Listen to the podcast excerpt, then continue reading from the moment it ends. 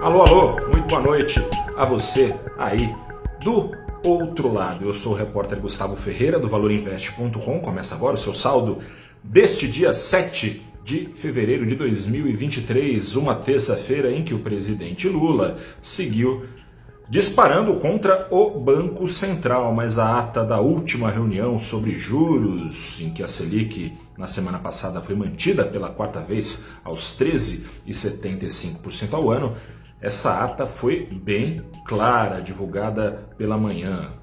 De nada adianta, adianta reclamar como se o nível de juros fosse mera questão de vontade. É preciso criar um ambiente fiscal equilibrado e mais condizente com taxas menores. Do contrário, a queda de juros periga ser adiada para 2024, bem como níveis de crescimento potencialmente maiores. Nesse ambiente, a alta do apetite ao risco no exterior foi refletida aqui no Brasil apenas diminuindo a aversão ao risco que ficou carimbada no fechamento dos nossos principais ativos. O Ibovespa, principal índice da bolsa, caiu 0,8% hoje, enquanto o dólar ficava 0,5% mais caro, fechou na altura dos R$ 5,20.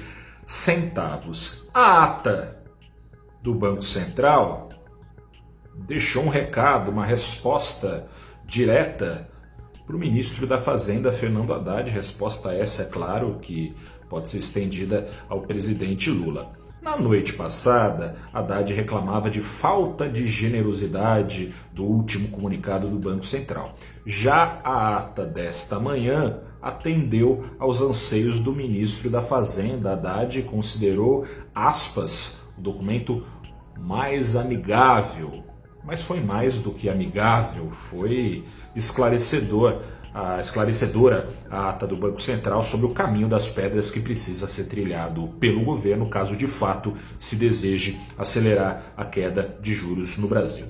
O Banco Central jogou luz sobre expectativas dos analistas brasileiros em relação ao déficit fiscal, ou seja, a diferença entre receitas e despesas, diferença essa negativa, sem considerar os gastos com juros, os analistas do Brasil, na média, projetam um déficit fiscal para 2023 menor do que aquele que está projetado no orçamento aprovado pelo Congresso para esse ano. Essas apostas mais lisonjeiras, bonita essa palavra, né? Lisonjeiras, partem do pressuposto de que um pacote de ajuste fiscal prometido por Haddad faz algumas semanas será de fato aprovado. Mas a autoridade monetária reforçou que da teoria à prática há um abismo e sinalizou que apenas considera aspas políticas já aprovadas em lei, fecha aspas ou seja, não meras promessas. promessas. Depois dessa modida veio um assoprão em economês. É, a autoridade monetária disse lá o seguinte, aspas também, disse que reconhece a execução de tal pacote, o pacote de Haddad, reconhece que a execução de tal pacote atenuaria os estímulos fiscais sobre a demanda, reduzindo o risco de alta sobre a inflação. Traduzindo aqui em bom português, ficou explícito que, na visão da autoridade monetária, será sim possível acelerar a queda de juros. Mas se o tal do pacote fiscal de Haddad sair do campo da promessa para realidade.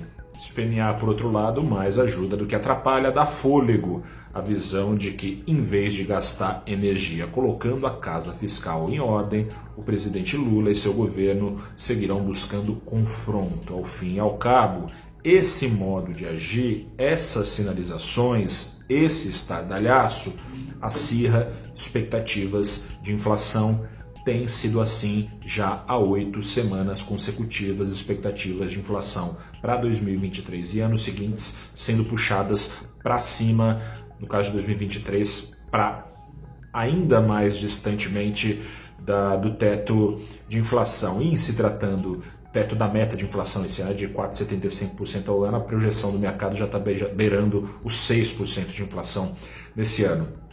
E se tratando de inflação, previsões são autorrealizáveis. Que história é essa? Digamos que você aí seja um empresário, um empreendedor que percebe que as contas públicas estão desequilibradas, sugerindo mais inflação à frente. À espera de custos em alta, essa espera incentiva você, empresário, empreendedor, a puxar os preços dos seus produtos e serviços para cima, ou seja, o medo de mais inflação implica mais inflação. E como um banco central pode agir? A única ferramenta na mão do banco central são os juros e com os juros o banco central demonstrando uma posição firme de juros o quanto forem necessários, assim o Banco Central tenta convencer você, empresário, de que lá na frente a inflação não estará aquecida. E assim o poder de autorrealização das expectativas pode passar a jogar a favor e não jogar contra, né, a favor do Banco Central, jogar contra mais inflação e não a favor de mais inflação. Enfim, o governo pode se ajudar, ajudando a melhorar as expectativas de inflação e permitindo a queda de juros. Gritar, espernear, xingar, culpar, não vai adiantar nada. Um grande abraço para você, boa noite, até a próxima e tchau.